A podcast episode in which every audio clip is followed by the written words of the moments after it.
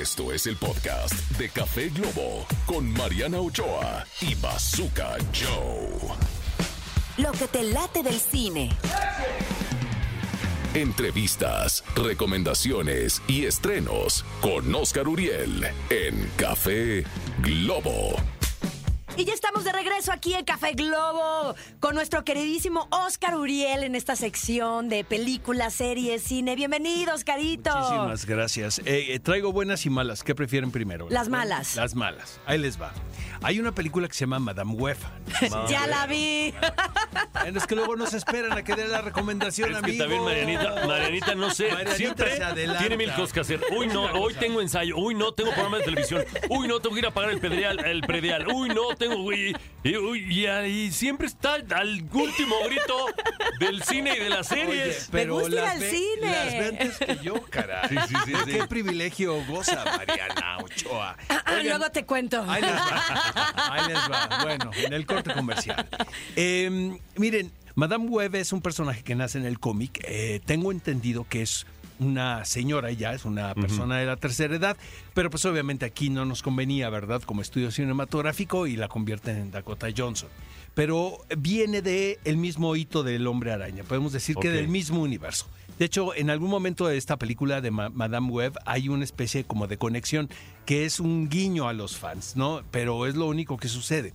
Mira, eh, la película la han criticado duramente y sí es una mala película, debo decirlo, pero no es la peor que hemos visto ¿eh? de, de cómics. O sea, hay, hay una del Iron Man que es la segunda, creo que es espantosa, por ahí hay, bueno, hay varias. Hay, ¿no? hay varias malas. A mí sí me gustó y la vi con, mi, con mira, mis hijos. Ahí le va. Yo, Para los yo- niños yo está puedo- padre. Yo trato de poner en una balanza. Siento que la película tiene momentos muy mal logrados, sobre todo como en, la- en la misma coherencia que te permite el mito, ¿no? O estar en este mundo fantástico.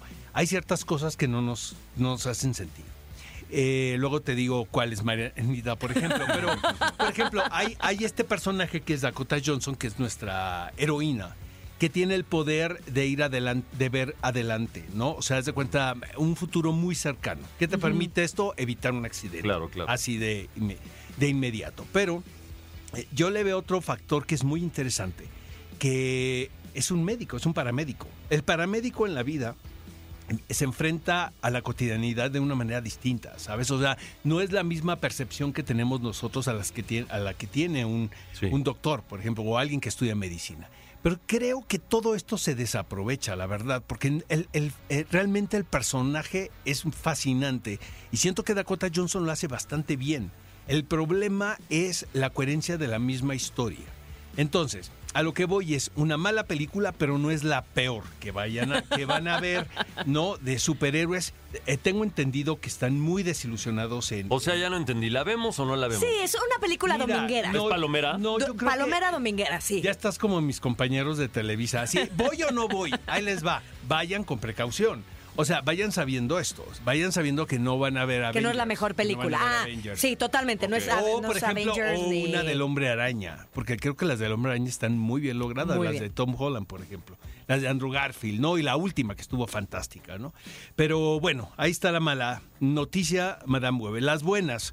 eh, el señor y la señora Smith, ¿se acuerdan de esta sí, sí. película que hizo... Brad Pitt y Angelina. Es correcto. Ahora lo hace Donald Glover y originalmente era la actriz de Fleabag, Phoebe Waller-Bridge. Imagínate esa, ese dueto de Donald Glover, que es el protagonista y creador de Atlanta, y Phoebe, Phoebe Waller-Bridge juntos, o sea, sonaba así una bomba. Se pelearon haciendo la serie. No. Entonces, puedes ver Uh. el dejo de sentido del humor de Phoebe Waller-Bridge, porque tiene un sentido del humor muy cáustico, muy oscuro, y eso está en la serie y es muy divertida. Está en Prime Video, el tío Prime Video, se puede anunciar en este momento, y realmente yo la recomiendo muchísimo. Eh, la vi en dos sesiones, es una serie de divertimento, ¿eh? no es nada de que, a ver, adivine quién es el asesino, o que no sabes qué está pasando y al final te das cuenta que sí. Esto no. Desde un principio, como lo que estás viendo, así te lo cantan. En la, la diferencia de la película es que era un matrimonio que no sabían que un mutuamente, que eran espías y que luego tenían la misión de acabar el uno con el otro. Ah, no, aquí sí, aquí es un matrimonio de conveniencia, cosa que no existe, ¿verdad? Esta es pura ciencia ficción. Es un matrimonio que se arma precisamente por un llamado, ¿no? De, de los jefes. Les dice, oigan, nos conviene y, y queremos, se avientan esta aventura de eh, la aventura, sí, ahora sí que ahí radica el desafío en casarse. Porque es un matrimonio por conveniencia que obviamente, y bueno, no, no necesita eh, spoilearle nada a nadie, se va enamorando, ¿no? Pero hay mucha acción en la serie y es muy, muy divertida para un domingo. La verdad, yo sí la recomiendo, El Señor y la Señora Smith. Luego hay otra serie increíble, es- esta es de la tía Apple TV. Ok. Se llama Masters of the Air. Hace muchos años se produjo Steven Spielberg y Tom Hanks una serie que se llamó Band of Brothers y otra que se llamó The Pacific, que tenía que ver con los jóvenes reclutados durante la Segunda Guerra Mundial en la Armada, ¿no? En el Army. Ahora es el mundo aéreo, por, eso se llama Masters of the, of the Air, ¿no? Y es, es to- todos los actores que están de moda, Barry Keogh, este, Austin Butler, todos los que ahorita están en las películas y están en esta serie que eh, es distinta a las demás porque se toman el tiempo para contarte una historia. De repente alguien la puede ver y puede decir qué hueva, ¿no? Porque no O pasa sea, mucho. además de, de- de- de acrobacias con aviones y eso, ¿o no? ¿O no, no Eh, tiene nada que ver? Está espectacularmente realizada. No es Top Gun, pues, o sea, no es ficción, sino es realmente acercarse a la realidad. Y de repente vuelves a ver esta serie y es que fue un evento del siglo pasado que dejó una mella imborrable. Y sobre todo la cantidad de héroes jóvenes, adolescentes, que murieron en este, en este periodo. Y realmente estas series, eh, con este tipo de series se les hace un homenaje, ¿no? Este está muy, muy entretenida. A mí me gusta. Sí tienen que eh, verla con otros ojos porque ahora las series tienen un ritmo eh, trepidante. O sea, si no pasa algo en el programa piloto, ya no veo el segundo.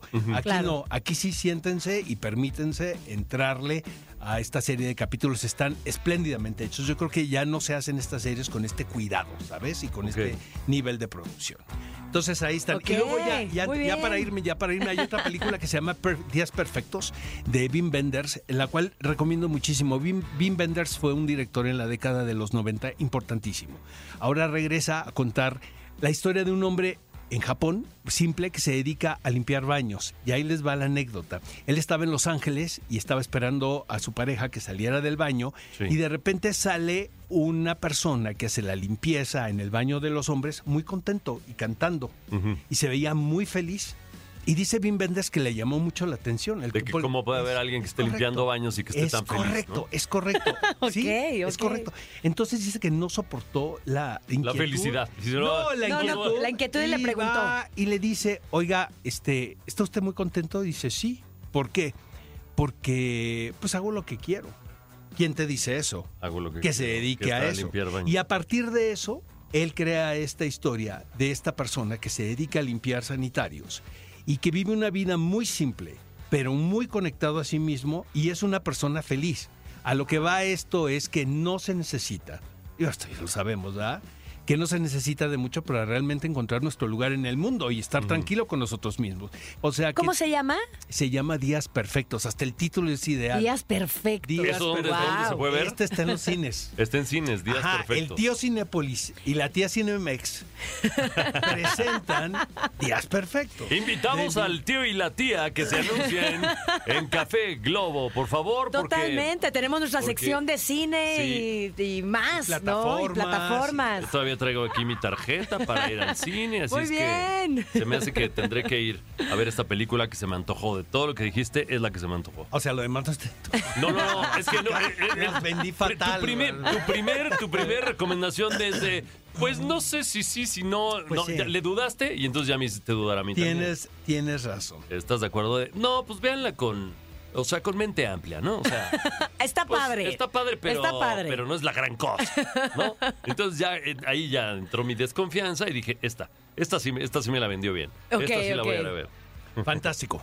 Nos escuchamos la próxima semana con más recomendaciones. Bueno, pues vámonos a música. Esto es Café Globo. Esto fue el podcast de Café Globo con Mariana Ochoa y Bazooka Joe. Escúchanos en vivo de lunes a viernes a través de la cadena Globo.